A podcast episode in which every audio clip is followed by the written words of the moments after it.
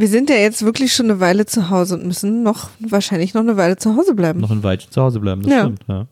Und du bist ja jemand, der sagt, äh, ich habe jetzt auch so langsam die Schnauze voll von diesem ganzen Thriller-Grusel-Kram und so. Ja, ich fühle mich gerade nicht mehr so wohl mit so negativen Geschichten. Ich will lieber so Wohlfühlsachen.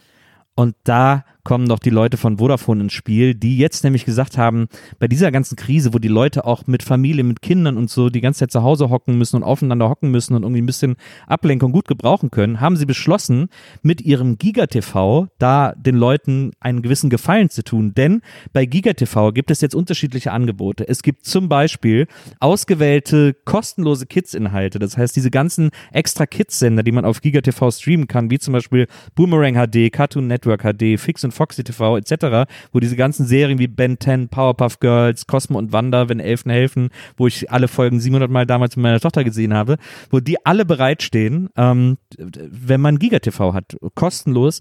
Außerdem kann man auch einige der klassischen beliebten Familienfilme für jeweils 99 Cent leihen und streamen.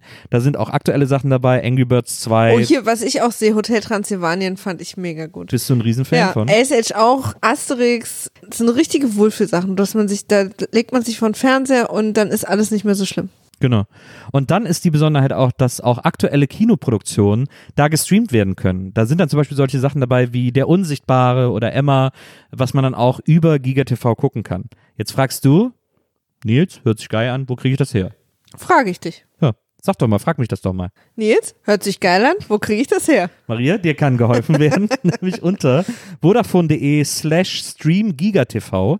Da könnt ihr äh, das abonnieren, da könnt ihr das bestellen, da könnt ihr das kriegen, sehr problemlos und dann habt ihr zu Hause irgendwie mal wieder ein bisschen neues Entertainment, das ihr so vorher noch nicht hattet. Also, beste Unterhaltung, wenn es drauf ankommt. Stay home, stream GigaTV. Vielen lieben Dank an Vodafone für die Unterstützung von VMAF, dem Podcast der Herzen. Und jetzt geht es hier los mit einer weiteren Folge aus dem Universum. Warum müssen wir eigentlich solche Filme gucken? Viel Spaß.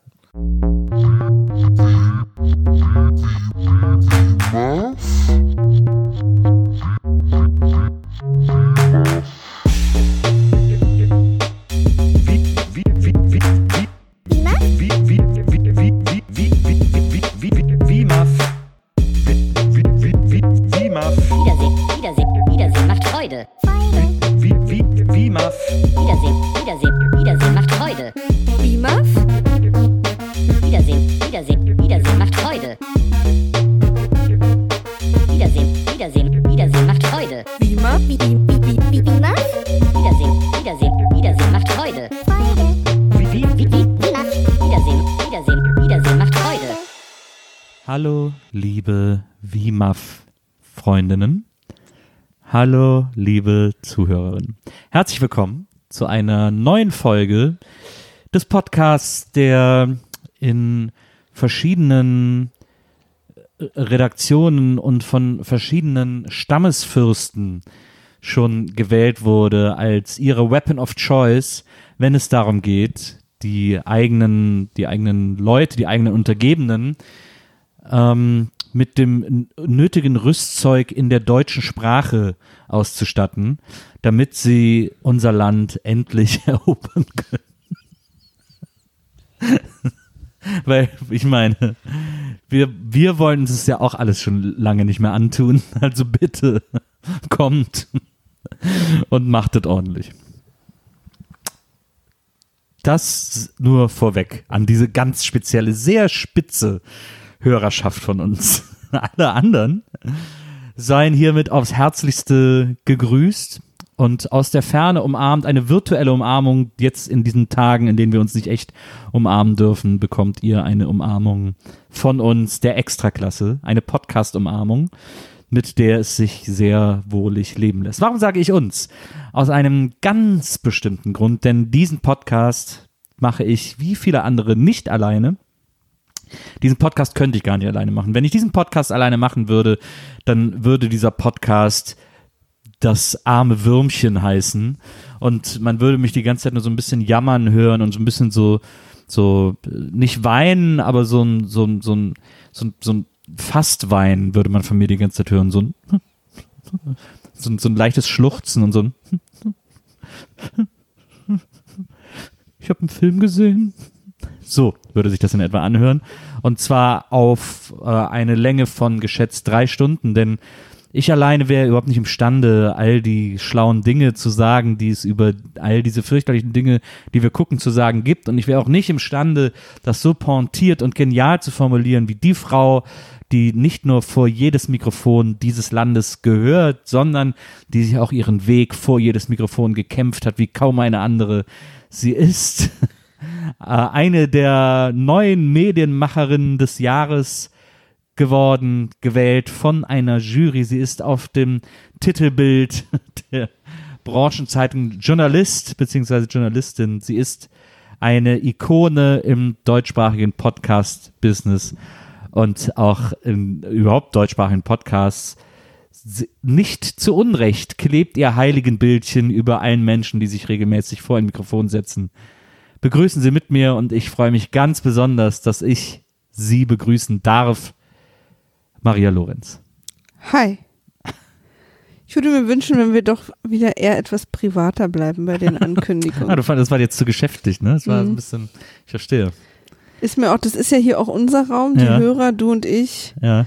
Wir sind ja eigentlich hier, um Spaß zu haben und nicht um Business zu besprechen. Uh, ja, verstehe. Das tut mir leid. Und es ist mir natürlich auch äh, ein bisschen unangenehm. Es war geleitet von privatem Stolz auf dich, Hm. dass ich das jetzt so Ja, formuliert dieser habe. private Stolz ist ja ein zweischneidiges Schwert, wie wir wissen. Aber in deine Richtung ist er eine einschneidige Lanze. Okay. Aber es ist natürlich sehr lieb von dir. Maria, schön, dass du da bist. Ja. Wir beide eingeschlossen allein zu Hause.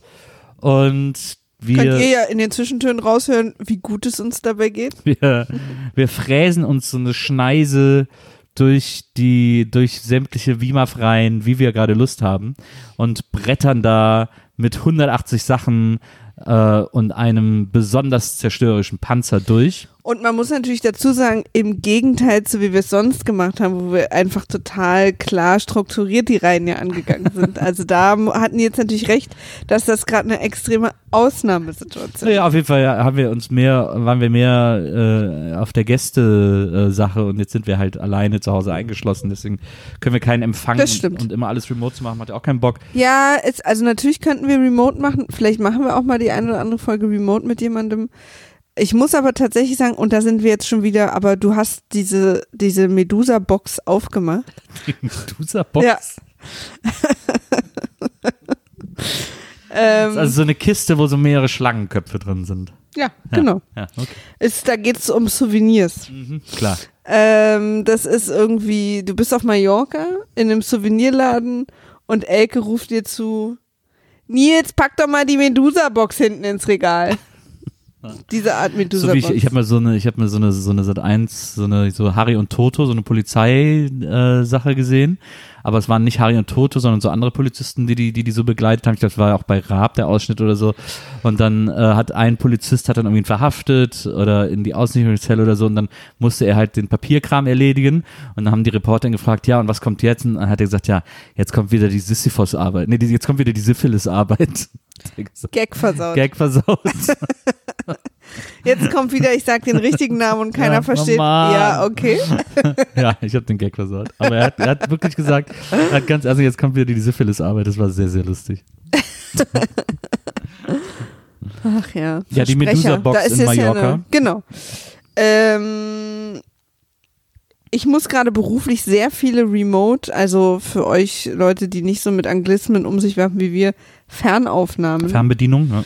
Fernaufnahmen äh, organisieren, um die Podcasts für unsere Kunden weiterhin realisieren zu können. Und wenn ich sage, ich muss das machen, ist es natürlich komplett gelogen, weil wir das natürlich äh, in der Firma machen und äh, mehr die anderen als ich auch. Aber ich habe deswegen, das macht nicht so viel Spaß, muss ich ehrlich sagen, äh, mit den Leuten nicht in einem Raum zu sitzen, wenn man Ja. mit ihnen spricht. Und deswegen und da WIMAF ja schon immer unser Safe Space war und wie ihr wisst, machen wir sowieso, was wir wollen, ähm, ist es jetzt so, dass wir einfach zu zweit sprechen. Jetzt hast du ja sogar die Business Side of Life angesprochen. Ja, aber nur, weil diese Büchse der Pandora schon offen war. Dieser Pandora-Kopf, Ja. wo man, wo man da eine, Irgendeine Büchse wenn man war da eine halt, Büchse Deswegen, abschlägt, hab wachsen ich- fünf Büchsen das habe ich nach. aber, das habe ich halt extra gesagt. Ich hätte es nicht äh, gesagt, wenn diese Büchse nicht schon offen gewesen klar, wäre. klar, klar. Nils, wir haben Knowing geguckt. Oh Gott. Und ähm, da gibt es einiges zu, zu sagen. Also Maria war, hat mir gestern irgendwann eine SMS geschrieben, weil ich einkaufen war und hat gesagt, äh, oder ich, ja, ich war einkaufen und dann hat sie geschrieben irgendwie, ähm, Nils, ich habe beschlossen, welchen Film wir gucken. Es ist Knowing, guck den bitte bis morgen. Ja, also ich habe es ein bisschen netter geschrieben. Nö, es war schon ein ähnlicher Sound. Ja? Ja. Fandst du? ja. Oh, tut mir leid. Nee, na, ich glaube, was ich dachte, das Problem war nämlich, ähm, dass ich wusste, dass ich noch bis in die Nacht arbeite und wir dann nicht mehr sprechen können. Ja. Wir aber heute unbedingt die Folge veröffentlichen wollen. Und deswegen dachte ich, ich, ähm, ähm, stimmt, du, ja, das stimmt. Ich werde dann oft so pragmatisch und lösungsfindend und informiere dann alle einfach nur noch darüber, wie wir es jetzt machen. Muss aber dabei feststellen, so sehr sich die Leute auch vielleicht manchmal ein bisschen die Augen rollen meiner, meiner, meinem etwas herrisch sein gegenüber, sind sie doch auch froh, dass jemand die Entscheidung einfach trifft. Okay, vielen Dank dafür an dieser Stelle, Maria. Danke, dass du diese Entscheidung getroffen hast und mir das in diesem Sound hast zukommen lassen, die Mitteilung darüber. Fandst du Ähm, das wirklich so doof? Nein, ach. Aber es war trotzdem lustig, weil du das wirklich einfach so verkündet hast. per SMS. ähm, ja, Knowing. Ein äh, Film aus der Nicolas Cage-Reihe hier bei Wiemer. Wir wollen ja alle Nicolas Cage-Filme gucken. Ich finde aber, man muss sagen, so schlecht er auch war, und das war wirklich, Ja. ist es ein perfekter Wiemer-Film. Das stimmt. Ist auch, man hat auch das Gefühl, es ist ein perfekter Nicolas Cage-Film. Man hat das Gefühl, der Film triggert alles, was Total. der mag, was er gerne Ja, macht. Haare, also Ja. besondere Frisuren. Ja, seltsame One-Liner, Ja, ja. fragwürdige Blicke. Oh ja, da waren so ein paar Momente dabei, wo er dachte, wo er während er das gemacht hat, dachte, klar, mein Ruf ist zweifelhaft, habe ich schon mitbekommen, aber hier könnte mir vielleicht doch noch mal ein Oscar zugeworfen geworfen werden.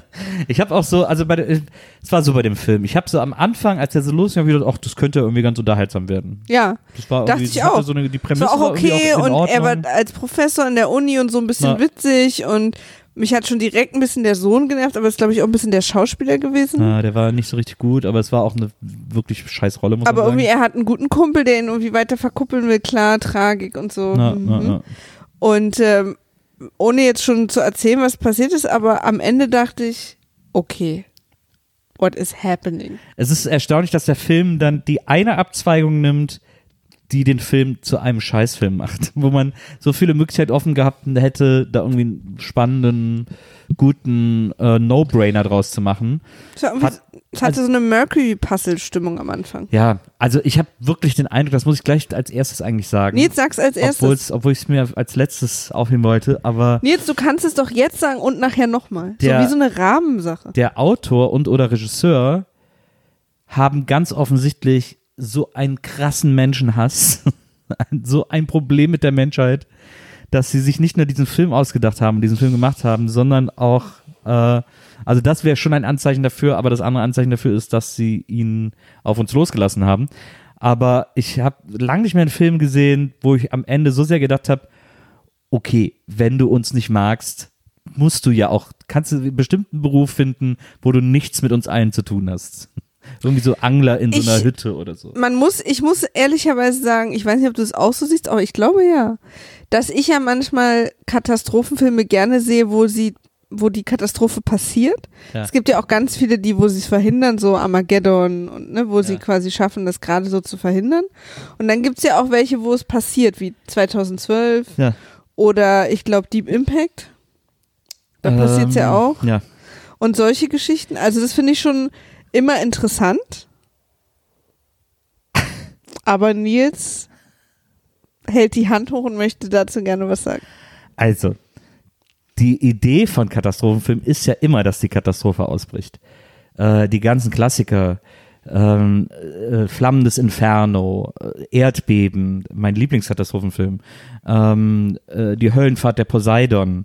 Ähm, all diese Filme haben ja, diese klassischen Katastrophenfilme haben natürlich gemeint, dass die Katastrophe ausbricht. Ich meine aber schon noch einen Unterschied, also für mich, ich meine nicht Flugzeugabsturz und ein Schiff geht unter, sondern wirklich diese krassen, riesengroßen Naturkatastrophen, die die ganze Welt erschüttern.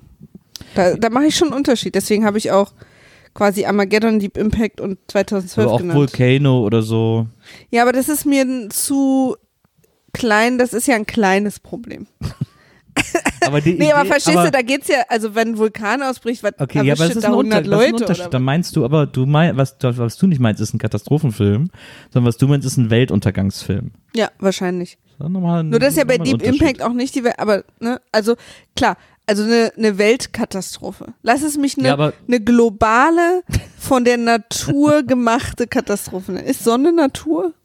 Ach, die einen sagen so, die anderen so. Ist alles, was nicht menschengeschaffen ist, eigentlich Natur? Weiß ich nicht. Also sprich auch das Weltall, alles was Nee, da Natur ist? ist ja, Natur ist ja irdisch. Biologie auch, ne? Na, Ist ja vor allem irdisch. Also äh, die Sonne ist ja nicht auf der Erde. Guter Punkt. Danke. Aber ich war mir halt nicht sicher, ob quasi alles nicht menschengemachte Natur ist. Weil es halt natürlich ist. Ja, aber ich glaube, Natur erfordert Auf der Erde den zu sein. Erd, den erdlichen Bezug, Ne, ich war mir nicht sicher. irdischen Bezug. Ich wollte einfach, ich wollte einfach, dass wir, dass wir beide auch kurz, während wir WIMAF machen, noch ein bisschen. Wenn so ein, wenn so ein, so ein Sturm, so ein Sandsturm auf dem Mars ist oder so, spricht man auch nicht von einer Naturkatastrophe. Nee? Weiß ich nicht, glaube nicht. Katastrophe ist es ja auch nur, wenn es, Menschen katastrophal trifft. Ist das so? Oder kann nicht etwas, was für sich etwas Beinhaltet- zerstört, äh, nicht auch eine Katastrophe sein? Hm, ich bin mir nicht sicher, ob Katastrophe nicht beinhaltet, dass es für irgendwen katastrophal ist. Es kommt Katast der Begriff Katastrophe, äh, kommt der irgendwie von Katharsis? Nee, weil bei Katharsis kommst du ja hinten, hinten raus gut raus, oder? Du durch, durchlebst was Schwieriges und am Ende ist es aber für dich eine reinigende Aber, Erfahrung. ja, es ja, aber es ist ja auch erst die Strophe.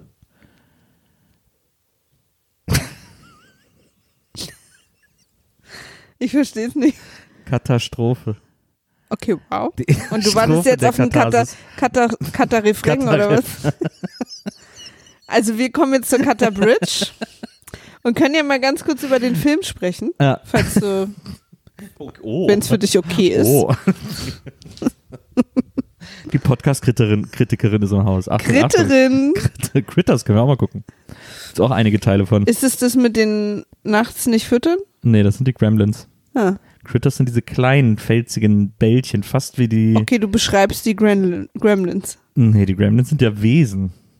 Also da ist einmal, da haben wir Ach, einmal. Critters sind Tribbles da haben wir eigentlich, einmal ne? Mogwai. Oder? Dann, genau. Sind Critter, So ist, ist es, meinst du, das ist eine Anspielung auf die Tribbles? Weiß ich nicht, sind ja so eine Art gemeine Tribbles. Mit Mäulern sind die ja auch. Also so wie Pac-Man, nur mit Haaren. Ja, ist so, aber ist so Horror-Comedy, glaube ich, so Grusel-Comedy, so ähnlich wie Haus damals, wie die Hausfilme.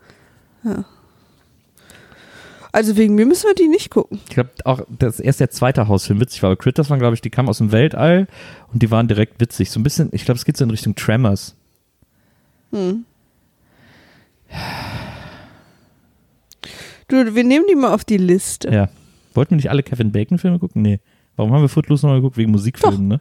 Nee, nee. Aber wir wollten Kevin Bacon? Okay. Deswegen haben wir auch Hollow Man geguckt. Ah, stimmt. Das heißt, wir müssen also Tremors auch noch irgendwann gucken. Ja, aber Sehr, das weiß gut. ich schon.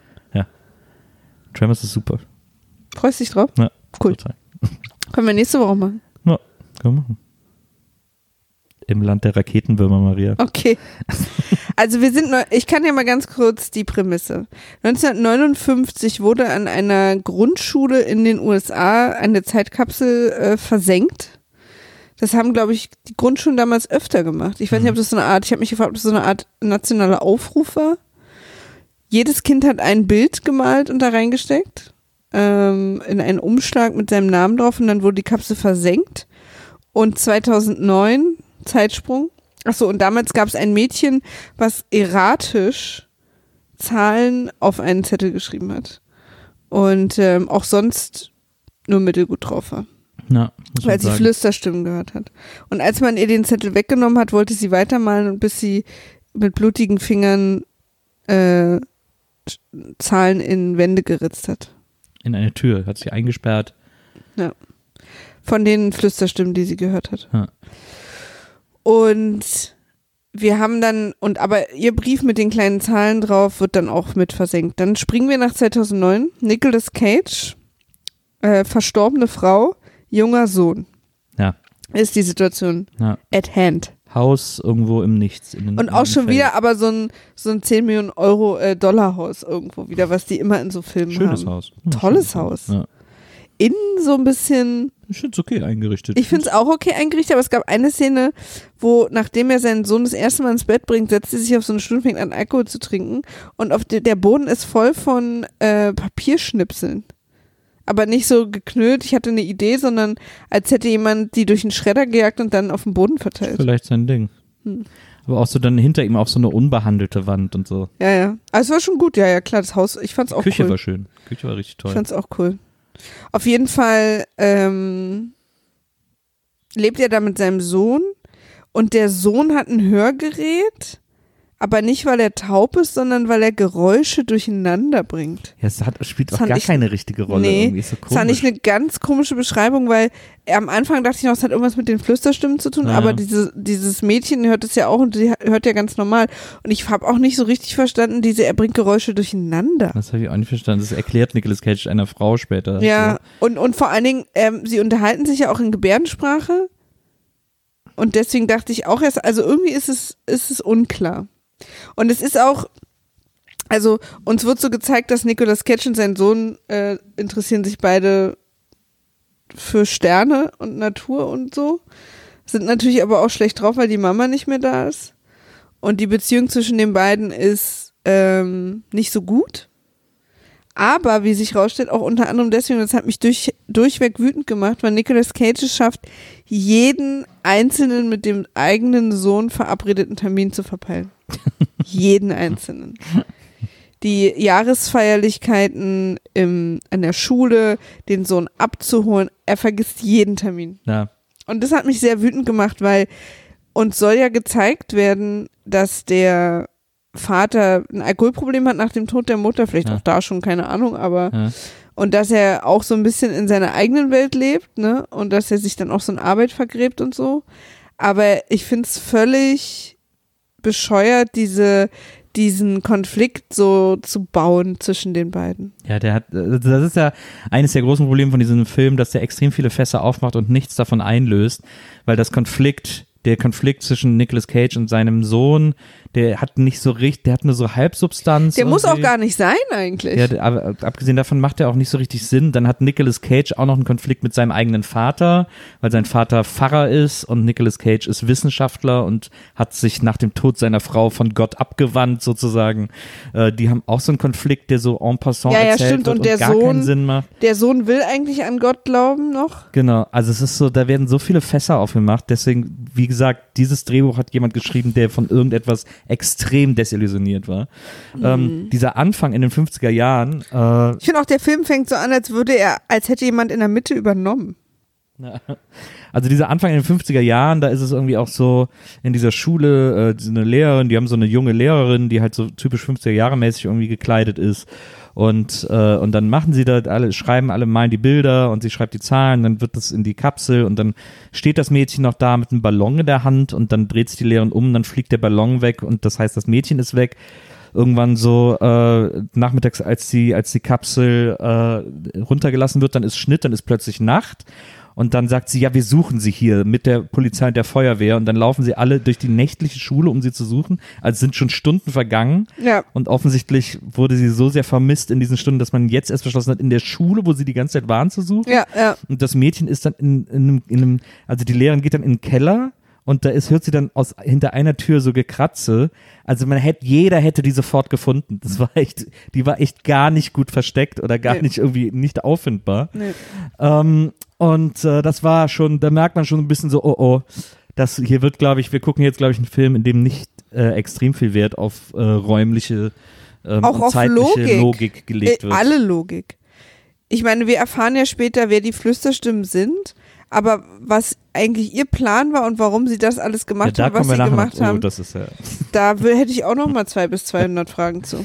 Dann ist auf jeden Fall der Schnitt ins Jetzt und da ist es so, dass Nicolas Cage irgendwie so im- 2009. 2009 äh, im Garten steht mit seinem Sohn irgendwie äh, und grillt und dann äh, zanken sie sich kurz und der Sohn geht rein, weil er irgendwie keinen Bock mehr hat und Nicolas Cage sagt zu ihm dann, hey, du wolltest doch einen meiner berühmten Hot Dogs to go. Ja, Und ich Diese- frage mich, Diese stationären Hotdogs, die wir normalerweise immer überall bekommen, Ja. sind ja wirklich ein Pain. Und äh, Nicolas Cage ist da einer extrem heißen Sache auf der Spur und nennt seine Hotdogs immer Hotdogs to go.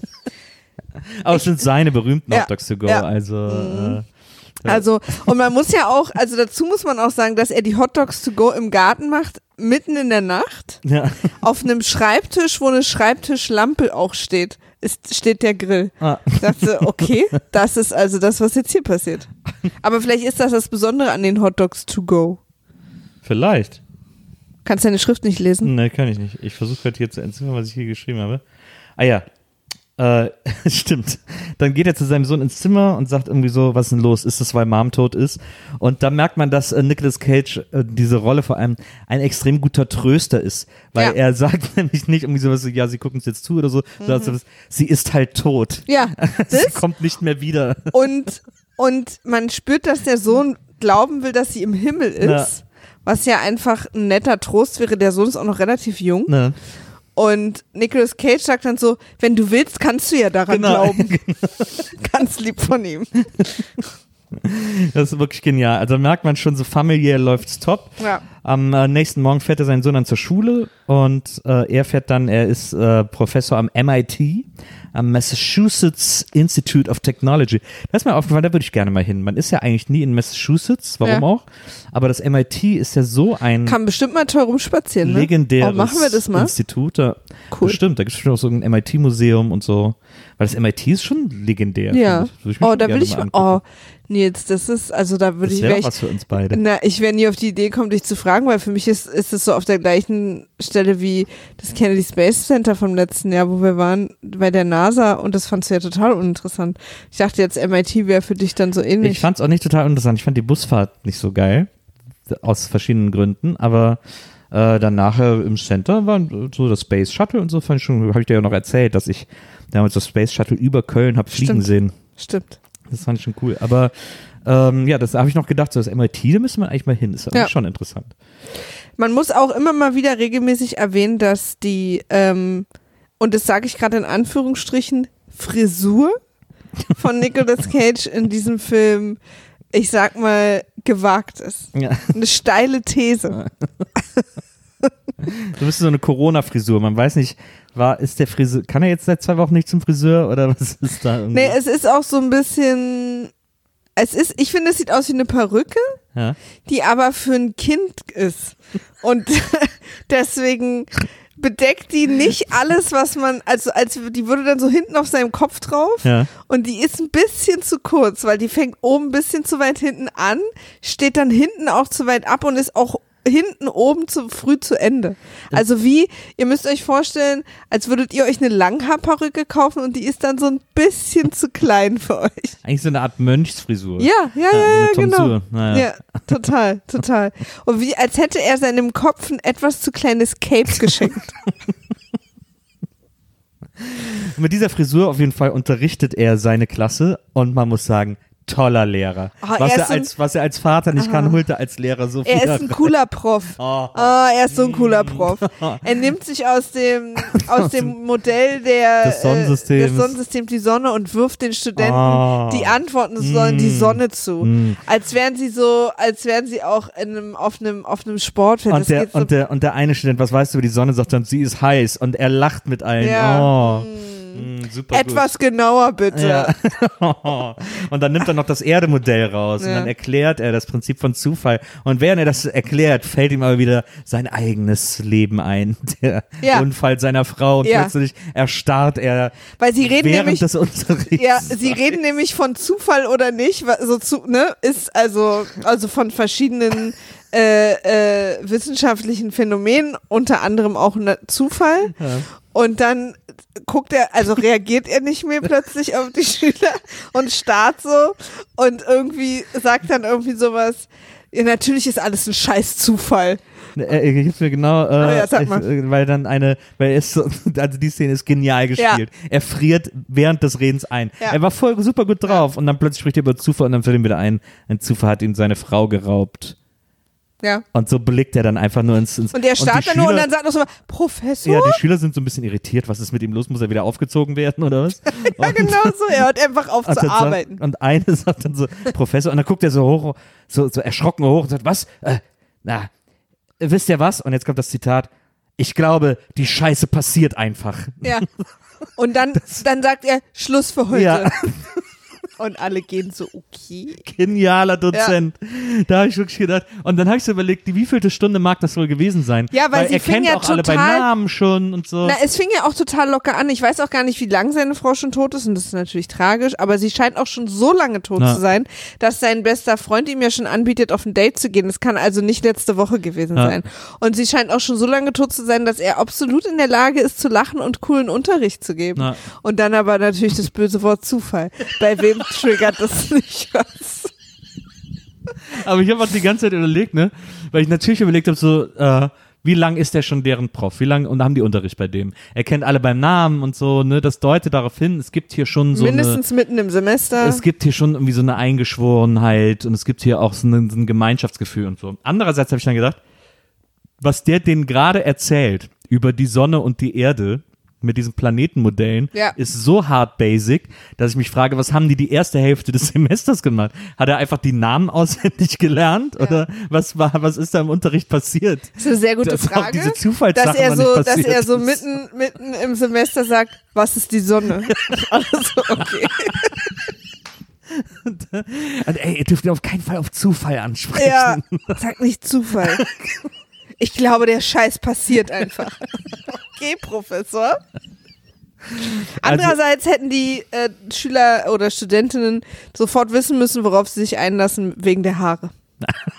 Es, ist, es wird ja auch suggeriert, dass da schon richtig äh, hoher wissenschaftlicher Diskurs stattfindet. Also es fängt ja an, dass er sagt, ja, der Quadrantentetraeder oder irgendwie so, irgendwie so, so. Fachbegriffe, die da irgendwie so. Der Quadrantentetraeder. also so in etwa, ne? So, so solche Begriffe werden da irgendwie äh, um sich geworfen und dann erk erklären sie sich aber, was die Sonne ist.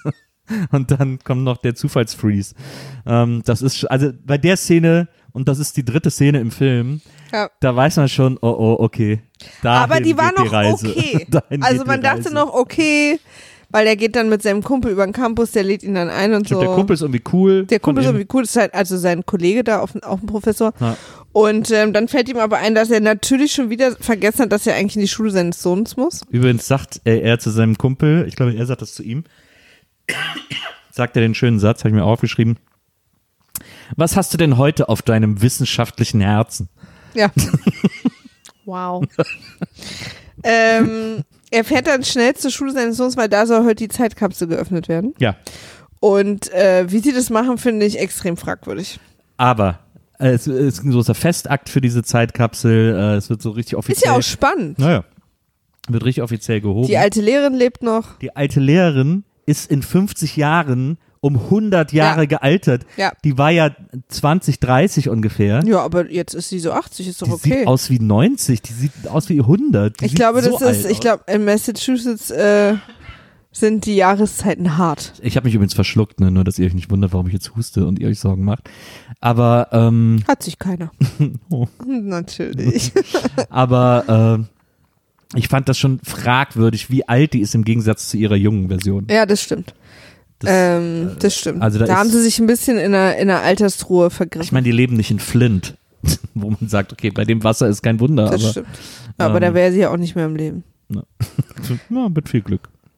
Also, sie heben die Zeitkapsel, machen die auf, da sind ja Briefe drin Mhm. von vor 50 Jahren von Mhm. Schülern. Mhm. Und du kannst mir nicht erzählen, dass irgendwer die einfach aufmachen würde, Ja. während alle Kinder haben sich drauf stürzen und die Briefe da selber rausreißen Ja, ja. und dann die Kinder damit auch wegrennen, Ja, bevor auch auch, nur ein Erwachsener oder einer von den Leuten, die es organisiert haben, die Briefe erstmal nimmt, vielleicht durchguckt und dann werden die alle hinter Glas gemacht Ja. und dann redet man drüber. Ja. Nee, die Kinder, die Zeitkapsel wird aufgemacht, während die schreienden Kinder, Grundschulkinder wohlgemerkt, drumrum stehen, reißen diese Briefe dann daraus. Jeder schnappt sich ein und Caleb, der Sohn von ähm, Nicolas Cage, erwischt natürlich den Brief von dem Mädchen, was diese erratischen Zahlen geschrieben hat, Ja. öffnet ihn und wir hören sofort wieder diese Flüsterstimmen. Es war so, ich, das fand ich auch so ein krasses Logikloch. Da sind hunderte, die haben äh, 59 gesagt, so Kinder, malt jetzt bitte alle ein Bild, wie ihr euch die Zukunft vorstellt. Und dass diese 50 bis 100 äh, Bilder wurden dann in die Zeitkapsel gesteckt. Jetzt wird die geöffnet, wird einfach an alle Kinder verteilt. Jeder nur einen Brief bitte. Äh, das ist so fahr, also das schreien ist so, auch und reißen an denen das und ist so. so, lazy äh, äh, Scriptwriting. Das ist Total. wirklich der absolute Hammer. Dann guckt Ist echt Caleb- so, was ist jetzt der schnellste Weg, dass er diesen Brief kriegt Genau. und dann damit allein ist? Genau. Caleb macht dann den Brief und kommt sogar noch Mitschüler und sagt, Ja. was hast du denn da? Oh, nur Zahlen ist ja langweilig, du Trottel. Und haut wieder ab. Das ist auch so Damit wir auch mehr- unnötig ist. Oh, warte mal, hat er wirklich den Brief mit den Zahlen bekommen? Es muss mir noch mal jemand sagen. Das ist wirklich der Hammer. Also diese Szene ist so ein, diese ganze Schulsequenz. Auch so, Nicolas Cage kommt zu spät. Klar. Und es ist dann so genial gestaged, dass er dann, äh, dass es, dass diese ganzen Eltern, die da stehen, um sich den Festakt anzugucken, eine Lücke gelassen haben, in Ja. die Nicolas Cage perfekt reinpasst, um seinen Sohn auf der Treppe singen zu sehen. Das ist, also das ist alles so. Und trotzdem ist der Sohn dann auch gleich kurz danach, sitzt dann da alleine und kann den Brief lesen, wo ist Nicolas Cage da? Also ist alles. Ja, der wird da so komisch abgefangen von Ja. so einer Lehrerin oder Ja. so. Die, ach, hallo, schön, dass Sie da sind und Ja, so. ist ganz Damit der Junge alleine den, den Nummernbrief lesen kann. Also, Naja, dann sind sie abends zu Hause. Ich, ich, mach, ich mach mal ein bisschen, Naja. ne, weil es kommen ja noch Unbedingt. einige Sachen, Naja. über die geredet werden muss. Ähm, und dann sieht dann Nicolas Cage, dass sein Sohn den, den Brief mitgenommen hat. Das sollte man wohl eigentlich nicht, wo ich dachte, Leute, aber der Zug ist wirklich abgefahren. Ähm, und guckt dann abends irgendwie, also Nicolas Cage, falls wir noch nicht verstanden haben, dass er gerne Alkohol trinkt oder dass es ihm auch nicht gut geht wegen der Frau, gießt sich äh, mehrere Gläser Hartalk ein mit Berg und ähm, ist so abgelenkt, dass er auch überschüttet und Ja. egal. Also es ist völlig, auf den Brief so. ja, es ist so, geil. um auf diesen, also der Weg, warte mal, wie machen wir das jetzt, dass Nicolas Cage auf diesen Brief nochmal aufmerksam wird? So, jedenfalls sieht er den dann und und ich weiß ehrlich gesagt, Jetzt also wird's richtig logisch ja. im Verhalten. also ich habe gesehen, was da passiert ist. Ich kann es aber nicht erklären, weil es überhaupt keinen Sinn macht. Also er guckt auf diesen Brief ja. und denkt, und dann schreibt er erstmal eine Zahlenfolge in der Küche an den Kühlschrank oder so, So, so ein Whiteboard. an so ein. Whiteboard und wischt dann willkürlich, macht er dann Striche zwischen die Zahlen, bis er glaubt, ein Datum zu erkennen und eine Zahl nach dem Datum. Genau, Und dann stellt sich heraus, es ist 9-11 und die Anzahl der Toten genau. direkt nacheinander. Ähm, und das googelt er dann nochmal, ob die Anzahl der Toten stimmt. Ja. Daraufhin ist seine erste Reaktion erstmal, dass er das da rausgelesen hat. Ja. Das ist wirklich, ihr müsst euch vorstellen, das ist ein Brief, kleinst bedruckte mit kleinen Zahlen. ja. Aber er sieht sofort und schreibt erratisch eine, eine, eine dieser Zahlen, greift er sich raus, Zahlengruppe, schreibt die und dann ist Ja. es auch genau die, das macht Ja. schon keinen Sinn. Ja. Aber dass sein nächster Schritt ist, einfach das Whiteboard aus der Wand zu reißen. Na, erst schreibt er noch alle Zahlen drauf. nee. Er schreibt dann den Brief ab und dann reißt es erst aus der Wand. Ach so, ich dachte, er macht das, schreibt, stellt es woanders und schreibt dann. Ist egal. Aber er, er reißt dieses Ja. Whiteboard von der Wand. Habe ich doch überhaupt nicht. Ich glaube, Nicolas Cage, dem wurde mal erklärt, äh, im Baumarkt, als er damals Schrauben und Dübel dafür geholt hat, das hält für immer. Und deswegen hat er quasi für sich gelöscht die Option, dass er es ja abschrauben könnte. Ja. Sondern, naja, dann muss ich jetzt halt hier die Wand einreißen, damit ich dieses Whiteboard, was irgendwie maximal 300 Gramm wiegt, äh, aus der Wand wieder kriege. Ja, es ist auch so ein bisschen so, ah Mist, ich habe gerade nichts anderes zu schreiben. Ja. Ich will aber im anderen Zimmer schreiben. Ja, warum- Reiß ja. ich das mal hier in der Küche aus der Wand. Also es ist wirklich so eine Situation, wir haben noch gar nicht als Zuschauer verstanden, dass hier gerade irgendwas eskaliert. Wir versuchen erstmal zu verstehen, was er da überhaupt macht. Und dann reißt er dieses, als wäre er quasi eigentlich Tine schon, Wittler. Ja, als wäre er schon im zweiten Akt des Films, wo er dann so richtig verrückt wird. Ja. Das wird uns so ein bisschen, ich, Geforeshadowed. ich habe auch so ein bisschen das Gefühl, dass das so ein bisschen Actors Choice war. Was auch genial ist, während er dann die Zahlen auf die Tafel schreibt und so einkreist und so, gibt es ein POV von der Tafel. Wir sehen quasi den Blick der Tafel auf Nicolas Cage, wie er so Striche malt und so. Und man sieht, dass er sich jetzt überlegt, wie das aussieht, wenn man von der Tafel aus guckt, aber er auf gar keinen Fall gerade irgendwas Sinnvolles malt oder schreibt oder entdeckt oder so. Also er versucht so zu spielen, auf die Tafel zu gucken und das Er versucht einiges zu spielen eine in dem der Film. genialeren Momente in der Karriere von Nicolas Ja. Cage. Ähm, ja, so jetzt arbeitet er die ganze Nacht durch und kriegt dabei raus, dass auf diesem Brief ganz viele Datumsfolgen plus danach die äh, Anzahl der Toten. Also er findet ganz viele Daten, wo auf der Erde Unglücke und Katastrophen passiert sind, plus die Anzahl der Toten Mhm. Plus die danach. Opferzahl, genau. Genau. In, und danach immer ein paar Zahlen, die, die dann nichts mehr sind Ja. und dann kommt wieder ein neues. Ja, ja. Also, ja. Wir wissen auch alle schon genau, was die Zahlen dahinter sind. Ja. In diesem Moment. Ja. Und sie, der Film versucht aber noch eine, eine Zeit lang, weil es zwischendrin Zahlen gibt, die nichts bedeuten, Ja. uns zu erklären, vielleicht spinnt ja Nicolas Ja. Cage. Und ähm, im Prinzip sagt der Brief, dass das Mädchen vor 50 Jahren diese ganzen Katastrophen schon vorhergesehen hat. Genau. genau. Und da wird er natürlich verrückt. Und dann passiert was, was in Filmen sehr oft passiert, was ich nie verstehe, ist, dass es ist Cut und es ist der nächste Morgen und er liegt im Prinzip mit dem Stift auf der Couch. Ähm, so, also, ne, Ja. hat verschlafen und wacht quasi mitten in diesem, so. ja. Und, ähm, und das suggeriert immer, und das passiert in Filmen ja ganz oft, dass Leute, während sie die Nacht durcharbeiten, einfach in Ohnmacht fallen, wo sie gerade stehen. also, auch wenn ich lange arbeite oder meine Nacht durcharbeite, Ja. gehe ich schon noch ins Bett. Ich weiß schon noch, wie das geht. Aber ich schlafe nicht, wo ich gerade stehe, mit einem Stift ein. Das ist, als würden die Leute immer so in Ohnmacht fallen. Das, das regt mich jedes Mal total auf. Und dann wachen die dann meistens auch auf der Couch, noch so ein Buch auf dem Gesicht und irgendwie der Fernseher läuft noch oder so, weißt du, so völlig. Und dann ist es natürlich auch immer, das gehört ganz, ganz fest zu so einer Ze- Szene dazu, dass sie dann aufwachen denken, scheiße, und irgendein Termin, also man Ja. wacht dann auch nicht auf und hat dann auch einfach mal keinen Termin, Ja. sondern es ist dann immer irgendeine Art von Verschlafen. Da ist meine liebste Szene übrigens äh, die Aufwachszene aus Ey Mann, wo ist mein Auto, wo Ashton Kutscher mit ne- einem Stapel Trivial Pursuit Karten im Gesicht aufwacht. Auch sehr, sehr gut. ja, also, und dann muss er halt schnell, nee, dann fährt er, glaube ich, erstmal zu seinem Arbeitskollegen. Ja, er fährt erst den Sohn in die Schule wieder, ne? Weil er, oder fährt seine Schwester nicht den Sohn? Ist nicht die Schwester dann da? Ja, ich glaube, die Schwester ist da, und, aber Auch er so, die wird schmeißt so sie dann komisch wieder eingeführt. raus. ja, Ja. Er sagt dann auch Die so, will oh, ihm dann so helfen. oh, ich bin der Sohn eines Pfarrers, sagt er dann. Das okay, das ist, hat mich auch so krass gar nicht das interessiert, sein, sein Familienproblem. Da was er Das macht, tut ja auch wirklich gar nichts zur Sache. Nee, Das wirklich ist echt der nicht. Hammer. Naja, Auf jeden Fall ähm, ähm, fährt er dann zu seinem Arbeitskollegen und zeigt ihm seine Erkenntnisse. Der findet es schon erstmal auch krass, Ja. sagt aber auch, und das ist halt das nächste große Logikloch, wo eine Dummheit auf die andere Dummheit trifft, das ist ja wahrscheinlich einfach ein Zufall.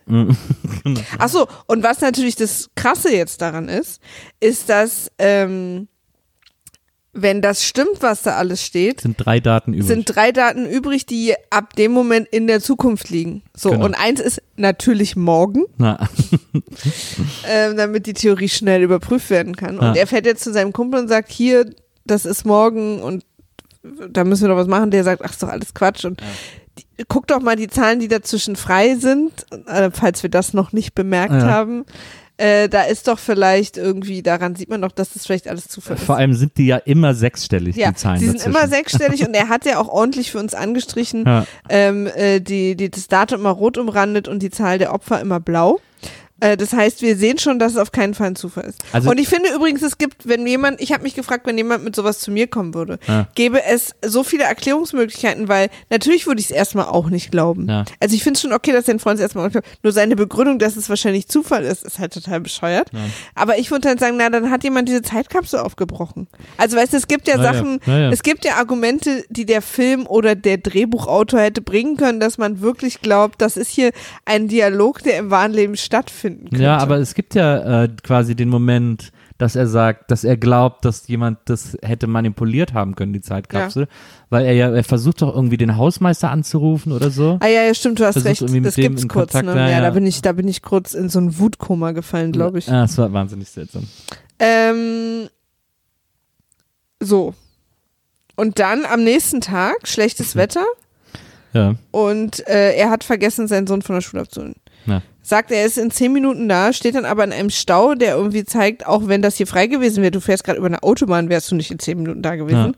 Steht im Stau, merkt dann im Stau, guckt er auf sein Navi, Ja. sieht auf dem Navi äh, Längen- und Breitenangaben oder so, Ja, wo er ja. gerade wo er gerade steht. Ja. Erstmal sind die normalerweise viel länger. Also es scheinen irgendwie so Abkürzungen davon Ja. zu sein. Und erkennt diese beiden Zahlen, weil er sich die offensichtlich auswendig gemerkt hat, als den äh, als die Zahlen an die hinter der, der angeblichen Katastrophe vom dem Tag, wo er gerade ist, stattfinden Ja. sollen und merkt, das ist ja das, wo ich jetzt hier genau stehe. Eigentlich wie genau hat er eigentlich die letzten drei Daten ermittelt, wenn er ja quasi gar nicht weiß, wie lang die Opferzahl sein kann? Also Daten haben immer die gleiche. Na, weil ja immer die anderen sechs sind. Also die übrig bleiben. Und dann kann er ja, sieht er ja zurück. Dass ja, dann ja. nur, Aber er muss ja dann die Opfer, die Länge der Opferzahl. ja, ja, ich ist- weiß, aber es ist ja immer Datum, ist ja klar, wie Ja, lang die sind. genau. Dann eine Zahl, wo man nicht weiß, wie lang die Ja. ist und dann aber sechs Zahlen und dann wieder Datum. Naja. Naja. Wo weißt du denn, ab wann du die sechs Zahlen zählst? Wenn du nicht weißt, wie lang die Opferzahl Na, weil ist. ja die Daten klar sind. Also das Datum erkennt er ja, weil das ja das Jahr ist, in dem er gerade ist. Ja, ja, aber da könnte sich ja. Das stimmt, du hast recht, ist nicht nicht ganz klar, ganz- aber also da Fällt haben mir mal gerade auf. Ich glaube, da gibt es ein kleines Logikloch in dem ja, Film. das ist natürlich krass, weil du jetzt in diesem äh, sonst perfekten Film, ich sag mal, ein kleines vorsichtiges Loch gebohrt hast. Und äh, auf der Autobahn, wo er gerade ist, ist auch ein Unfall, deswegen ist auch der Stau. Und wir denken natürlich, und er denkt auch, aha, das ist das und Ja. fragt, wie viele Tote und der meinte irgendwie zwei Verletzte, alles gut, Ja. nichts passiert und Ja. er so, hä, hä, hä. Und dann guckt der Polizist plötzlich ganz krass auf der Autobahn und Ja. sie drehen sich beide um und es stürzt und ich übertreibe nicht fünf Meter neben ihnen ein Ja. Flugzeug ab. Ja.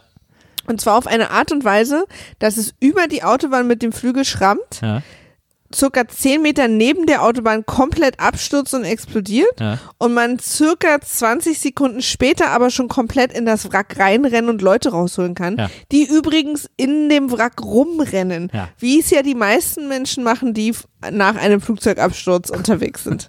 Nicolas Cage rennt sofort hin, um Leuten zu helfen. Ihm kommt ein brennender Mann entgegen und Nicolas Cage hilft ihm, indem er ruft, hey, hey. Und der brennende Absolut. Mann läuft weiter. Ja, ja, ja. Das ist ja, das ist ja, was viele nicht wissen, aber das ist auch in der amerikanischen Kultur vielleicht einfach nicht für alle klar. Hey, hey, löscht der Brände. Das ist so ein Feuerwehrruf, Ja. der, Man muss ja mit genug Atem. Hey, hey, so genau, muss man es ja, halt ja. eigentlich rufen. Und wenn, aber da muss die andere Person natürlich stehen bleiben ja. und sich in Ruhe vollatmen lassen. Und äh, deswegen kommt uns das jetzt als Zuschauer ein bisschen komisch vor in ja, dem Film. aber darf man sich nicht von irritieren Nee, überhaupt lassen. nicht. Nee, Das ist, ist eine völlig normale Sache. Also Nicolas Cage, bevor er dann endlich weggeschickt wird, rennt ewig durch dieses Wrack und hilft manchen Leuten, löscht einen mit einer Decke, zieht einen anderen aus dem Wrack, ähm, äh, ruft einem Hey Hey zu äh, und dann wird er irgendwann endlich von so anderen äh, Rettern und Einsatzkräften weggeschickt. Und äh, ja, er ist gerade Zeuge geworden, dass diese Prophezeiung wohl ähm, stimmt. Ja. Und dann fährt der, äh, holt der Caleb oder fährt nach Hause und Caleb, ach so, nee, er fährt dann nach Hause und da ist schon die, seine Schwester mit Caleb. Also da scheint es zwischendurch eine Orgasache gegeben zu haben. Und Caleb kommt dann zu ihm und stellt die harten Fragen. Na, Weil Nicolas Cage ist wirklich der beschissenste Vater der Welt. Und versteht mich nicht falsch. Ich wäre auch die beschissenste Mutter der Welt, wenn wir ein Kind hätten und du würdest sterben. ähm, aber Caleb, ich fand, das war die einzige Stelle, wo ich den Sohn irgendwie gut fand, weil er sagt, du lässt mich nicht mit meinen Freunden, äh, bei meinen Freunden übernachten, du lässt mich nicht Fußball spielen und du bist einfach wahnsinnig merkwürdig, also darf ich dir einfach Fragen stellen. Ja. Wo ich sagte, kann ich äh, verstehen. ja. Das stimmt. Ich habe hier Hashtag Team Caleb an der Stelle. Obwohl man sagen muss, äh, dass der Schauspieler, der Caleb spielt, einfach, ähm, glaube ich, immer so circa fünf Sekunden vor seinen Zähnen wachgerüttelt wurde und irgendwo hingestellt wurde und einfach völlig verwirrt in die Gegend guckt. Das ist alles an schauspielischer Leistung, was dieses Kind leider kann. Ähm, Dann, und dann kommt aber, ähm, wie heißt eigentlich unser Hauptdarsteller? keine Ahnung. Nicolas Cages Freund angefahren, weil er natürlich äh, die Nachrichten gesehen hat und jetzt weiß, scheiße, da ist doch was dran. Ja. Und dann, das ist meine persönliche Nicolas Cage Lieblingsszene. In dem Film sitzen sie bei Nicolas Cage zu Hause und Nicolas Cage hat sich selber in eine Decke eingewickelt und guckt die ganze Zeit so extrem verängstigt und so traumatisch irgendwie durch, au- aufgewühlt und sieht dabei so lächerlich aus, dass ich echt richtig lachen musste. Ja, Das äh, kann der wirklich gar nicht. das stimmt. Auf jeden Fall hat sich Nicolas Cage aber ja äh, gemerkt, wie das Mädchen hieß, das damals diesen Zahlenzettel geschrieben hat. Und äh, spricht, glaube ich, auch noch mit der Lehrerin darüber. Und merkt dann aber, dass sie dement ist oder so. Ja, aber warum? Was hat, spielt das für eine Rolle? Ist eigentlich völlig egal. Deswegen kann er ihr nicht vertrauen. Er Ja, kann dem, was so sie sagt, nicht Die vertrauen. ist auch so bescheuert, die Weißt du, Szene. sein Sohn bringt Geräusche durcheinander und die Als- Lehrerin ist dement. Nils kann, äh, äh, Nicolas Cage kann niemandem als vertrauen. die Szene irgendein Reveal irgendwie so. Ich habe eigentlich noch gewartet, dass sie ihr auch eine Sonne zuwirft, wenn sie Ja, antwortet. hab ich, also ich habe das wirklich nicht kapiert. Und dann, auf jeden Fall findet er raus, dass dieses Mädchen von damals, die ist gestorben, das findet er aus so einer alten, so einem alten Zeitungsartikel, den er online findet, raus und äh, checkt dann aber, dass ihre, dass sie Nachkommen hat, dass sie wohl eine Tochter hatte, hat, ja. ähm, die auch eine kleine Tochter hat in Calebs Alter und ähm, und die irgendwie da bei ihm irgendwo da in der Nähe wohnt. Da, Ja. Er stalkt die so ein bisschen, er folgt der so ein bisschen und ähm, und beschließt dann eines Tages die anzusprechen. Und zwar geht sie mit ihrer Tochter ins Museum, in irgendein so Naturkundemuseum oder so und Nicolas Cage mit seinem Sohn dann auch. Ja. Und ähm, Und Nicolas Cage Sohn bondet sofort mit der Tochter. na, genau, Also mit der Tochter der Tochter. genau. Ähm, und Und Nicolas Cage ist irgendwie auch charmant zu der Frau und so. aber ganz kurz, Ja. bevor das passiert, gibt es noch eine Szene, die auf einen etwas größeren Gesprächskomplex, den wir noch vor uns haben, hindeutet. Weil Nicolas Cage aus dem Fenster guckt, tagsüber in seinem Haus, und sein Sohn an der Straße Ja, das steht ja und von einem Mann in einem Auto einen schwarzen Stein in Ja. die Hand gelegt bekommt. Ja. Nicolas Cage rennt natürlich sofort raus. Ja. Sein Sohn ist auch wirklich selten dämlich, Ja. einfach zu so einem Auto zu gehen, wo so ein Mann drin sitzt und ihm was gibt. Ähm, Aber er scheint auch irgendwie magisch davon angezogen zu ja, werden. die Flüsterstimmen. Ja. Ähm, und Nicolas Cage kommt rausgerannt und da ist das Auto natürlich schon weg und er hat sieht den schwarzen Stein und wir wissen alle nicht und das wird dann auch ad acta gelegt. Ja, Und dann kommt diese genau. ähm, und, dann, äh, und dann geht Nicolas Cage mit der Frau essen, mit der Mutter. die Schauspielerin Rose Byrne. und sie unterhalten sich kurz irgendwie so ein bisschen und so. Und dann äh, will er aber jetzt nicht hier äh, ein falsches Spiel spielen, sondern will die Frau reinholen und ihr erklären, was ist. Und dann sagt er zu ihr, ähm, ich bin Astrophysiker am MIT und zeigt ihr seinen Ausweis wie so eine wie so eine Dienstmarke. Ja. Er hat so einen aufklappbaren Astrophysiker Ausweis. Vor allen Dingen, er hat sich überlegt, dass er am Anfang einfach super, super nett und auch nicht aufdringlich ist. Ja. Und von jetzt auf sofort ist er aber investigativ MIT-Professor. aber das Ihre Mutter. Und ich dachte so, okay, sehr smooth erstmal. aber Ich habe vollkommen verstanden, warum sie dann gehen wollte. Lass sie mich durch, ich bin Astrophysiker. Ja. Das hat diesen Astrophysiker, wirklich, er die klappt dann- Astrophysiker-Marke. Ja, ja, er klappt dann echt zu seinem Portemonnaie auf und hält ihr das hin, wie das so Polizisten machen, wo ich auch dachte, okay. Das fand ich so geil. Das Das, müssen wir irgendwie hier mal mit unserem Bibliotheksausweis machen. Ich bin Bibliothek, äh, Bibliotheksmensch. Ist, ich bin Astrophysiker, hier ist Ich- meine Marke. Ich bin Leser. Wo haben Sie gestern die Sonne gesehen? Ähm, das ist wirklich der absolute Hammer. Und was wir auch noch vergessen haben, fällt mir jetzt gerade Ja. ein, Was denn? dass ähm, während, ich weiß gar nicht, ich glaube, das war während Nicolas Cage seine Deckenperformance gegeben hat, sitzt Caleb bei sich im Zimmer und einer von diesen Creepy Dudes steht in seinem Zimmer und zeigt ihm draußen die brennende Welt. Ja, aber das war doch ein Traum. Ja, ja, aber Ja. ja, aber also quasi, naja, es war ja nur ein halber Traum. Ja. Aber, aber das passiert auch noch. Also ja. es wird uns quasi immer so in Zwischenszenen gezeigt, dass auch übernatürliche Kräfte hier am Werk sind. Ja, das stimmt. Na, dann, äh, dann revealt er sich der Frau und sie sagt, ähm, sprechen Sie mich nie wieder an. Und haut empört ab, weil Nicolas Cage sagt, ihre Mutter, die wusste was und die Frau sagt, äh, ein Scheiß wusste die, lassen mich in Ruhe und haut ab, ganz Ja. empört und so. Nicolas Cage unterdessen weiß ja das nächste Datum, das ist nämlich auch am nächsten Tag und äh, da er jetzt weiß, dass die restlichen Zahlen Koordinaten sind, Längen und Breitengrade, weiß er auch, wo es passiert, nämlich an einer Ecke in New York. Ja. Und er macht das, was jeder Mensch machen würde, ruft beim FBI an Von einem Münztelefon aus. und sagt ihnen, sie sollen die Straße absperren. Ja, genau. Und Weil ja auch weil, FBI Straßen absperren. weil es auch in den Nachrichten ist, oh, äh, New York scheint bedroht von einer terroristischen Sache irgendwie. Und jetzt glaubt er, dass diese terroristische Sache das ist, was da morgen passiert. An dieser Ecke, an dieser Straßenecke. Er gibt es dem FBI durch. Am nächsten Tag bringt er den Sohn zu seiner Schwester, sagt hier, bitte pass auf den auf. Ähm, und äh, beschließt selber nach New York zu fahren, um nach dem Rechten zu gucken. Ja. Und kommt an diese Ecke. Und was ist da los, Maria? Keiner hat irgendwas abgesperrt. Der ganz völlig normale Das überrascht uns. Publikumsverkehr. Es überrascht uns. Ist, niemand hat auf ihn gehört. Niemand hat auf diesen wildfremden Anrufer, der von einem Münztelefon in der Mitte von nirgendwo angerufen gesagt hat, bitte sperrt diese Straße ab. Ja. Und da müssen wir sagen, nächstes Logikloch. Ja, Riesenüberraschung. Ja. Er geht dann zur Polizistin und sagt, warum ist hier nicht abgesperrt? Und die Polizistin sagt, du, wir beruhigen uns jetzt mal, sie kommen Ja. einfach mal mit. Und er sagt, nein, da!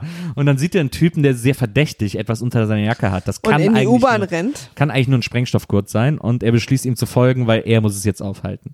Er läuft diesem Typen hinterher, der Typ checkt irgendwann, dass er verfolgt wird, haut ab von Nicolas Cage, Nicolas Cage hinterher, äh, sie sind in dieser U-Bahn-Station. Dann Der- kommt die Bahnpolizei. Genau, der Typ steigt in die Bahn. Nicolas Cage geht ihm auch hinterher. Die Bahnpolizei glaubt, dass Nicolas Cage was im Schilde führt. Glaubt ihm aber dann auch, dass der andere was im Schilde Läuft füllt. dem hinterher, genau. Und dann steht der Typ am Ende des Zuges. Auch schlau, dass der nicht ausgestiegen ist, sondern gedacht hat, naja, bis zum Ende des Zuges wird mir hier keiner Nein, man kann folgen. doch durch die Waggons. Ja, ja, aber er ist ja dann am Ende des Zuges. Ah ja. Da hätte er ja vorher dann wieder raus und dann Ja. da irgendwie so. Aber macht er nicht. Und auf jeden Fall äh, steht er dann da am Ende des Zuges und Nicolas Cage steht vor ihm und Nicolas Cage wird von der Bahnpolizei und er sagt, nein, das da ist der Mann. Und dann halten sie die Pistolen auf den Mann und er nimmt dann die Hände hoch und sagt, Entschuldigung, Entschuldigung, ich mache es auch nie wieder. Und dann fallen fünf DVDs aus seinem Mantel, die er Ja. anscheinend gerade irgendwo geklaut hat. Ja. Und äh, es war also keine Bombe und wir fragen uns, Nanu, was ist denn das? Schnitt, wir sehen die andere Bahn angefahren kommen und wir sehen, dass die Weiche irgendwie nicht mehr richtig funktioniert. Ja. Da gibt es eine kleine Mini, Mini-Kabelbrand oder was auch immer und äh, es kommt, wie es kommen muss, die Bahn löst sich aus den Schienen, die entgegenkommende U-Bahn, die fahren ja mit einem Affenzahn da in New York. Auch tatsächlich in der Szene mit, so, ich sag jetzt mal circa irgendwas zwischen 350 und 400 km/h. Ja, absolut. Überschall-U-Bahn. Ja. Und, äh, und sie löst sich und die ganze U-Bahn-Station wird klein gemäht von einem, von Ja. einem äh, Und auch, es wird auch, es bremst, also die eine U-Bahn fährt in die andere rein und äh, viele von uns haben ja Physik studiert ja, und ähm, am MIT. ja, und wir wissen, uns wurde auch ein Planet zugeworfen, damit wir eine Antwort auf eine Frage geben. Und wir wissen natürlich, dass ähm, in den ersten circa zweieinhalb Stunden, wenn eine U-Bahn in eine andere rast, Ja. keinerlei Bremsung stattfindet.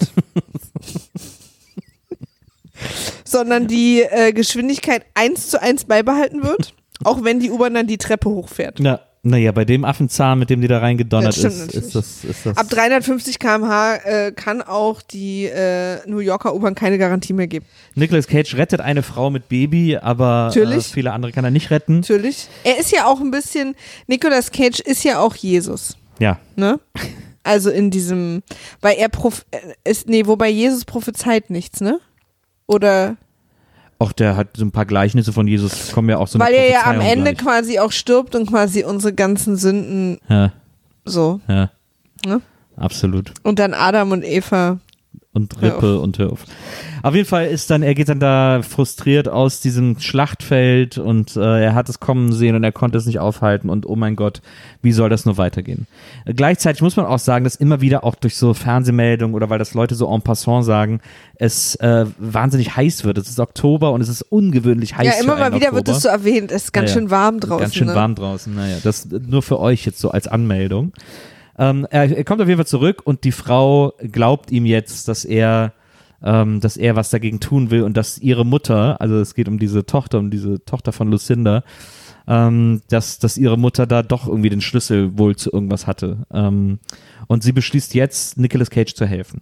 Genau, und dann ist aber, glaube ich, auch noch eine Szene, ich weiß nicht, ob ja vor, ist auch völlig egal, wann die kommt. Wir müssen ja wirklich nicht jede Szene detailliert nee. besprechen. Aber er, aus, in einer Szene, die wirklich so krass, wo ich dachte, was? Woher wissen was? Er weiß, also er kennt das letzte Datum, Ja, kennt er ja, ja, und die letzten Koordinaten. Er weiß nur nicht, was passiert. ja. Und dann fällt es ihm ein. Mit seinem Freund, dem Wissenschaftler zusammen. Ah, das wird ja schon aufgeklärt, ja, kann sein. Ja, es kommt Ah, hier schon. Äh, kriegen sie dann raus und ich habe nicht verstanden, wie, ähm, dass wir alle von einer besonders großen Sonneneruption quasi alles organische Leben auf der Welt, auf der Erde ausgelöscht wird. Ja, weil er Weil wir wissen ja von so Sonneneruptionen Ja. gibt's ja die ganze Zeit. Und, äh, und es ist wohl eine besonders krasse passiert und die wird dann an diesem Tag die Sonne auslöschen. Aber am gleichen Tag ähm, also beziehungsweise die Mutter, die Mutter von der Frau da hatte ihr immer gesagt, dass das der, das Datum ist, an dem sie sterben wird. Ja. Und der große Unterschied an der Zahlenreihenfolge ist, aber sie dachten, dass, dass das Kind dann nicht weiterschreiben konnte oder sich irgendwie, keine Ahnung, dass es da keine Opferzahl gibt, sondern nur EE hinten dran steht. Na, Und sie dachten dann erst, es sind vielleicht Initialen, also dass eine bestimmte Person stirbt. hm, Und die Frau dachte, sie ist es, weil ihre Mutter hat ihr immer gesagt, dass der Tag, an dem du sterben wirst. ja. Und es sind, es ist einfach, es ist einfach genial komplex. Ja. Wir werden auf verschiedenste äh, falsche Fährten gelockt Ja. als Zuschauer, teilweise auch auf Fährten, die einem versprechen, dass hier irgendwas logisch aufgelöst wird.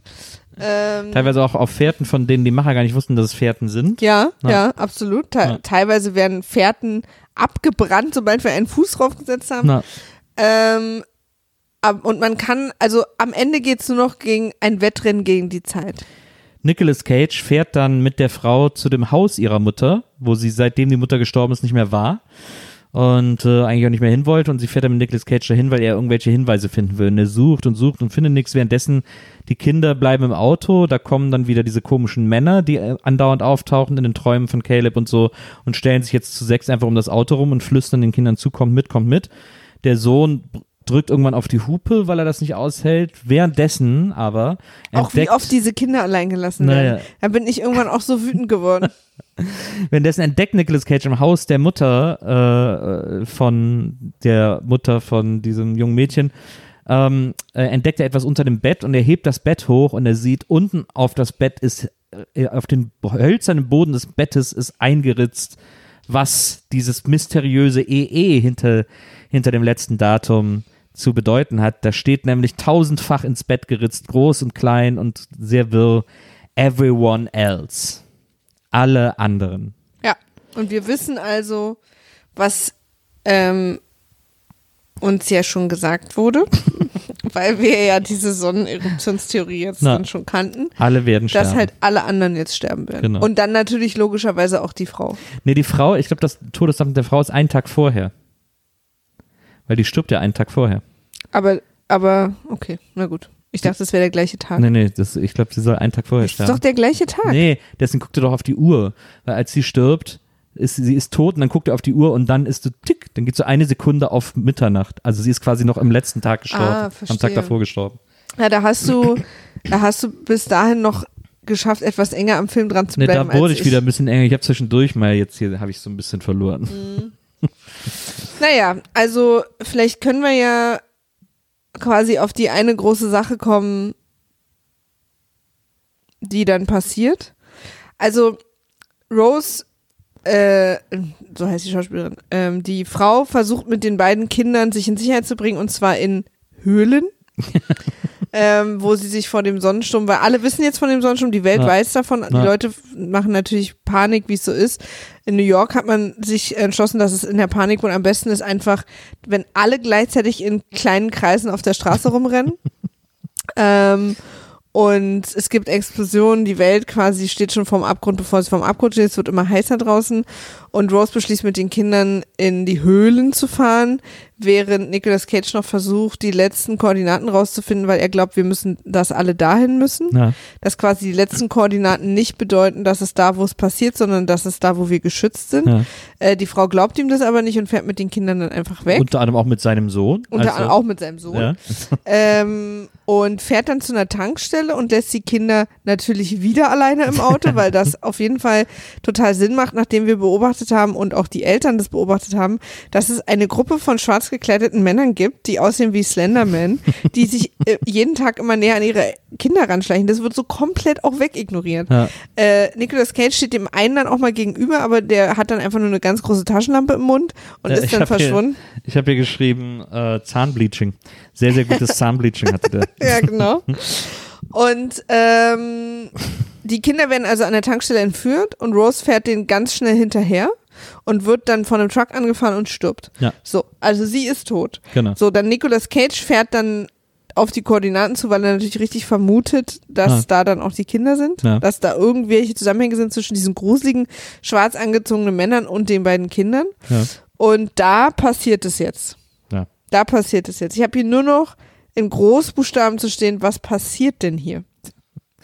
Also erstmal, man muss auch sagen, das Besondere an Nicolas Cages Charakter in diesem Film ist, dass er mit niemandem, Alles. dass er mit niemandem redet. Er hat Nee. immer Ideen und macht es einfach. Ja. Und während Leute neben ihm stehen, hören Ja. mal zu ihm sagen, was machst du denn da? Und er was sagt ist denn, einfach nichts. Was er hast macht du, was hast du rausgefunden? Das Ja. ist übrigens auch was, was ganz oft in Filmen ist. das stimmt, aber es ist Oh, in dem Film auch oh, wieder es- es sehr schlimm. frustriert einen auch so. Das ist Sag doch der Person einfach, Genau. er reagiert, als würde er die nicht hören. Ja, genau. Als würde er Geräusche durcheinander bringen. Das ist auch super lazy Screenwriting. ja.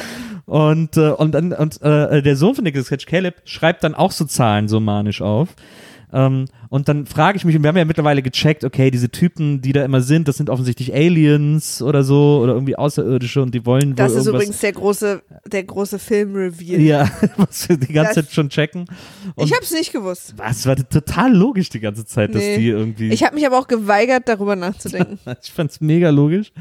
Und, äh, und da frage ich mich aber, ab, dann gab es aber irgendwann den Punkt, wo ich gedacht habe, können die irgendwie ein bisschen an ihren, also können die irgendwie versuchen, anders zu kommunizieren? Können die irgendwie versuchen, den Leuten Sachen einfach normal zu erklären, anstatt sich deren Geist zu schnappen Na, und lass die uns, was doch, aufschreiben lass zu uns lassen? doch mal genau darüber reden. Was wollten die Aliens damit erreichen, dass sie diesen Kindern, die Kinder quasi den Kindern zugeflüstert haben und die das halt alle haben aufschreiben lassen? Was wollten die Aliens damit erreichen? Das ist eine absolut berechtigte Frage, keine Ahnung. Weil, nehmen wir mal an, sie brauchten quasi immer so Kinderpärchen. ja. Ne? Offensichtlich ist das ja eine Sache. Warum musste, musste das denn schon jemand sein 1959? Also warum hat, hat da ein Ja. Kind schon diese Stimmen gehört? ja.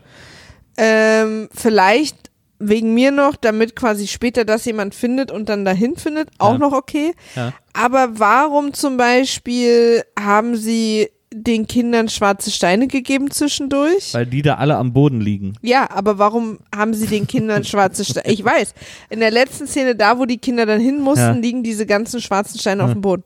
Okay. Trotzdem mir nicht klar, warum sie dem Jungen eine an der Straßenecke gegeben haben, weil was soll er denn damit? also es ist ja kein Hinweis, dass er Naja. irgendwo hinkommen soll. Naja. Das ist ja so, ne? Warum, warum, wenn einmal alle Zahlen auf einem Zettel schon standen, warum haben sie die Kinder gezwungen, die immer wieder zu schreiben und auch in Tische zu ritzen? Ja. Weil sie verletzen ja die Kinder, die sie brauchen. Na, Warum haben sie sich immer an die angeschlichen? Und wenn sie sich schon anschleichen können, dann schleicht euch doch an, wenn die schlafen und holt euch die. Aber auch das wollten sie ja nicht, Ja. sondern sie wollten, dass sie zu einem bestimmten Punkt an einer an an auf an einem bestimmten Ort sind, was ja wirklich und am Ende haben sie sich ja die einfach geholt. Aber sie haben offensichtlich holen schon mal geübt in den Monaten davor. Also, weil sie haben sie die Kinder am Ende dann geholt, wo sie sie brauchten, und zwar zum, zum Zeitpunkt kurz vor der Katastrophe, Ja. um die quasi von der Erde wegzuholen. ja. Äh, haben aber in den Wochen davor sich immer an sie rangeschlichen und ihnen Steine geschenkt. Und das verstehe, ich verstehe einfach nicht, was, was deren Plan war. Man muss jetzt dazu sagen, die alle, also die quasi letzte große Szene ist, dass Nicolas Cage ähm, an dem Ort ankommt, die Kinder auch noch da sind mit diesen gruseligen Männern, Ja. die Kinder jeder ein weißes Kaninchen in der Hand haben, Ja. klar. Klar. Und Nicolas Cage erklären, dass die Männer ihnen nichts Böses wollen. Sie müssen da nur mit, sie sind die Auserwählten. Ja. Dann werden aus den Männern äh, plötzlich weiße Alienlichtgestalten wie 1985. Na, ich würde sagen, leichte Indiana Jones 4 Vibes Stimmt. wabern Stimmt. über den So Bildschirm. durchsichtige Glas-Aliens mit so Leuchtsachen, ja. Ähm, und äh, Nicolas Cage erfährt dann Schocker, dass er nicht mit darf. Ja, Er ist nicht der Auserwählte. ne? Genau, das Raumschiff ist einfach eine, ist, ist, ein- ist ein großer Flummi, der sich aufmachen kann. Hm. Und ähm, dann gibt's eine große Verabschiedungsszene. Nicolas Cage gibt nochmal alles. Oscar bait voll rein. ähm, und dann äh, bricht er auf den schwarzen Steinen zusammen. Das Kind ist weg Ja. im Weltall. Wir sehen, dass von, auf der ganzen Welt so eine Raumschiffe losgeflogen sind. Ja, Ähm, offensichtlich so eine, wir haben wir hier eine Archensituation. ja. Ähm, und Nicolas Cage bricht zusammen.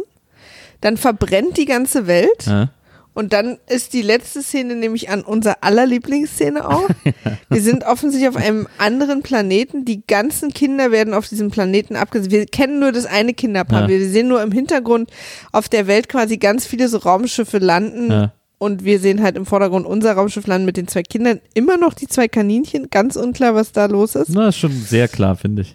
Dass sie vögeln sollen oder was? Ja, ja. Also es geht ja um so eine Repopulation. Ja, also es ist so eine Archensituation Genau. haben wir hier. Und die Welt, äh, die offensichtlich äh, sollen quasi die Auserwählten, ob das jetzt alles Kinder sind, who knows, äh, neu irgendwo von Siedeln. vorne anfangen. Genau. Natürlich wird dann auch die Frage gestellt, haben wir auch so angefangen? Wir sind auf so einer Naturwelt äh, mit einer Natur, die ähnlich aussieht wie unsere. Man merkt, dass sie ein bisschen anders ist. Es ist so ein bisschen, Bäume ich, leuchten. Ja, ja, es ist so ein bisschen äh, wie die gleiche Idee, finde ich, wie dieses auch, ähm, wenn man diese ganzen, weißt du, dieser Brandon Fraser-Film, wo irgendwie in der Mitte der Welt dann äh, des Erdkerns so eine Welt war, so. Ja. Wo auch es gibt so Pflanzen und Bäume, die so funktionieren, aber so ein bisschen entweder andere Farben, aber so ein bisschen aussehen wie das, was wir kennen. Genau. Und die beiden äh, werden quasi aus dem Raumschiff entlassen. Dann lassen sie erstmal die Kaninchen laufen. Das ist ja die klare Metapher für, es wird gevögelt, um eine neue Population entstehen zu lassen. Man kann natürlich nicht die Kinder zeigen, die jetzt äh, Hand in Hand irgendwie auf einen wunderschönen Baum zulaufen. Ja. äh, der ja auch für das Leben steht. Also es wird metaphorisch um sich gehauen mit der Metapher Uzi, ähm, die aber natürlich auf eine gewisse Art diese Kinder auch sexualisiert. Und man muss auch wirklich sagen, dass diese Aliens wirklich so Pädo-Aliens sind. Im Total. Grunde genommen, weil die die ganze Zeit nur diese Kinder haben Ich frage mich auch, ob die anderen Auserwählten auch immer Kinder waren oder auch mal Erwachsene ja, das sieht man dabei. ja nicht, das sieht man nicht, aber es ist so dieser Und warum sie die auch so groß, grob verteilt über dieser, dieser neuen Welt ablassen, anstatt alle an einem Ort? Es haben auch wirklich über den ganzen Film diese Aliens, wie die mit den Kindern Kontakt aufnehmen und immer die nur so anstern und so, haben auch, es wirkt einfach die ganze Zeit wie Pädophile. Es Ja. ist so, und auch, dass dann nur die Kinder die Auserwählten sind, der Erwachsene muss zurückbleiben und so. Ja. Wir nehmen nur die Kinder mit. Es ist, es sind einfach Pädo-Aliens. Das Total. muss man echt sagen, das ist so gruselig. Ja. Und dann auch wie am Schluss diese beiden Kinder auf den Baum zu rennen und sie haben beide weiße Leinenkleider an. Natürlich soll das so unschuldig wie möglich wirken, aber der Subtext ist ja so, die beiden bevölkern diese Welt jetzt neu. Deswegen ist es auch ein Junge und ein Mädchen, Mhm. äh, weil die hier wachsen sollen und dann irgendwie ein neues Volk schaffen sollen und so. Ja. Und das ist ja natürlich eine Sexualisierung. Wie gesagt, die lassen beide noch zwei Kaninchen laufen. Mhm. Ähm, und das ist alles so schlimm daneben gegriffen. Das tut so unfassbar weh. Diese letzte Szene, da hätte ich wirklich den Bildschirm einfach nur anschreien können. Das hat, war wirklich unaushaltbar. Wow. Ich weiß nicht, ob wir euch damit jetzt einen Gefallen tun oder nicht, aber man kann ihn sich umsonst auf Netflix ansehen. nee, auf Prime haben wir, glaube ich, geguckt. Ja? Habe ich den nicht auf Netflix geguckt? Nee. Ja, kann sein. Einen der gängigen Anbieter könnt ihr ihn auf jeden Fall umsonst Ja. sehen, falls ihr ihn nicht schon gesehen habt. Ja. Das ist, Wir sind da auch sehr detailliert diesmal durch. naja. Aber es ist wirklich auch ein schlimmer Film. Das, da kann man manche Sachen einfach nicht auslassen. Aber es hat auch Spaß gemacht, jetzt drüber zu reden. Auf jeden Fall sehr viel mehr, als ihn zu gucken. ich hätte ihn eigentlich auch viel lieber mit dir zusammen geguckt. Wir haben ihn ja getrennt gesehen, nachdem ich dir eine sehr unfreundliche SMS dazu geschrieben habe. Du weißt, wie es ist, Maria. Die Scheiße passiert einfach. Ja. Leute, weißt du, was mir gerade einfällt? Was denn? Wir wollten dann heute aber wirklich die Verlosung Stimmt. ankündigen. Also nächstes Mal, ich muss da noch, äh, ich muss da noch ziehen, den, Ja. äh, die Gewinnerin oder den Gewinner. das stimmt. Das, äh, das äh, mache ich heute und dann äh, ist das nächste Mal, wird das hier auf jeden Fall aufgelöst. Vielen Dank, dass ihr dabei gewesen seid. Es war auf jeden Fall tatsächlich, wie Maria am Anfang gesagt hat, ein perfekter Wiemer-Film. Ja, Und das sind ja Filme, die weit davon entfernt sind, perfekte Filme zu sein. absolut. Aber für f- äh, ordentlich Futter bieten. Es ist auch ein perfekter Nicolas Cage-Film, finde ich. stimmt, stimmt tatsächlich. Diese kleine, dieses kleine Haarcape. Die ganze Scheiße passiert einfach, Maria. Ja. Ähm, wir freuen uns, wenn ihr auch nächstes Mal wieder dabei seid. Wir äh, gehen jetzt erstmal in die lang verdiente Wochenpause, ja. bis wir nächste Woche wieder da sind. Da müssen, ich will mich jetzt, muss mich jetzt wirklich hinlegen. Also das, der Film hat mich echt richtig fertig gemacht. Und ihr wisst ja, Ich bin auch was, erschöpft. ihr wisst ja, was es nächste Woche wieder zu gucken gibt. Da freuen wir uns natürlich alle sehr, sehr drauf. Ja. Bis äh, diese Remote-Situation aufgehoben ist, machen wir es jetzt abwechselnd. Ja. Das Aber dafür immer nur eine Folge. klar. Letztes Mal haben wir auch zwei Folgen gemacht. Nee. Wir haben eine Folge Nee, wir haben geguckt. nur eine gemacht. Ja, wir haben eine Folge geguckt und wir haben sehr lange über die letzte Folge geredet. Das war ja wie zwei Folgen. Ist nicht verhandelbar. Tut mir leid. Ist es nicht. Ich gucke auf keinen Fall alle zwei Wochen zwei Folgen Lindy. Wir haben angefangen bei alle fünf Wochen. es ist jetzt, also da zieht sich so ein Strick um ich meinen will Hals. dir einfach helfen, Maria. Es ist einfach Pflaster abreißen. Es geht schneller vorbei, wenn du mehr guckst. Dann brauchen wir nur 150 Jahre oder was? Ja. Okay. Wir reden da nochmal drüber. Nee, Ähm, tut mir leid. Ich bin ein Truth-Teller. ja, das bist du. Danke, dass du heute mit mir über diesen Film gesprochen hast. Ja. Und ähm, Sehr gern. falls ihr noch mit uns über diesen Film sprechen wollt, dann könnt ihr uns sehr gerne eine E-Mail schreiben an folgende E-Mail-Adresse. wimaf.poolartists.de Da könnt ihr, falls ihr Sorgen habt oder falls ihr wissen wollt, ob es Nicolas Cage gut geht oder so, schreibt uns. Ähm, da Weil können, darauf haben wir Antworten. darauf haben wir Antworten. Da können wir euch auf jeden Fall helfen. Falls ihr das öffentlich machen wollt und öffentlich wissen wollt, äh, ob da alles in Ordnung ist, dann könnt ihr uns schreiben auf unserem Twitter-Account unter @wimaf war weg. weil Wimaf schon weg war. Und da beantworten wir das dann vor einem größeren Publikum, das dann vielleicht auch an der ganzen Sache interessiert Auch eine ist. Art Tribunal. Auch eine Art Tribunal, absolut. Die Tribunale von Panem. Schön, dass ihr alle dabei gewesen seid. Wir freuen uns aufs nächste Mal. Äh, bis dahin passt auf euch auf und äh, wenn ihr den Drang verspürt, Zahlen aufzuschreiben, lasst es einfach raus. Ja, lasst es einfach raus. Bis dann und EE. Und ey, Leute, denkt dran,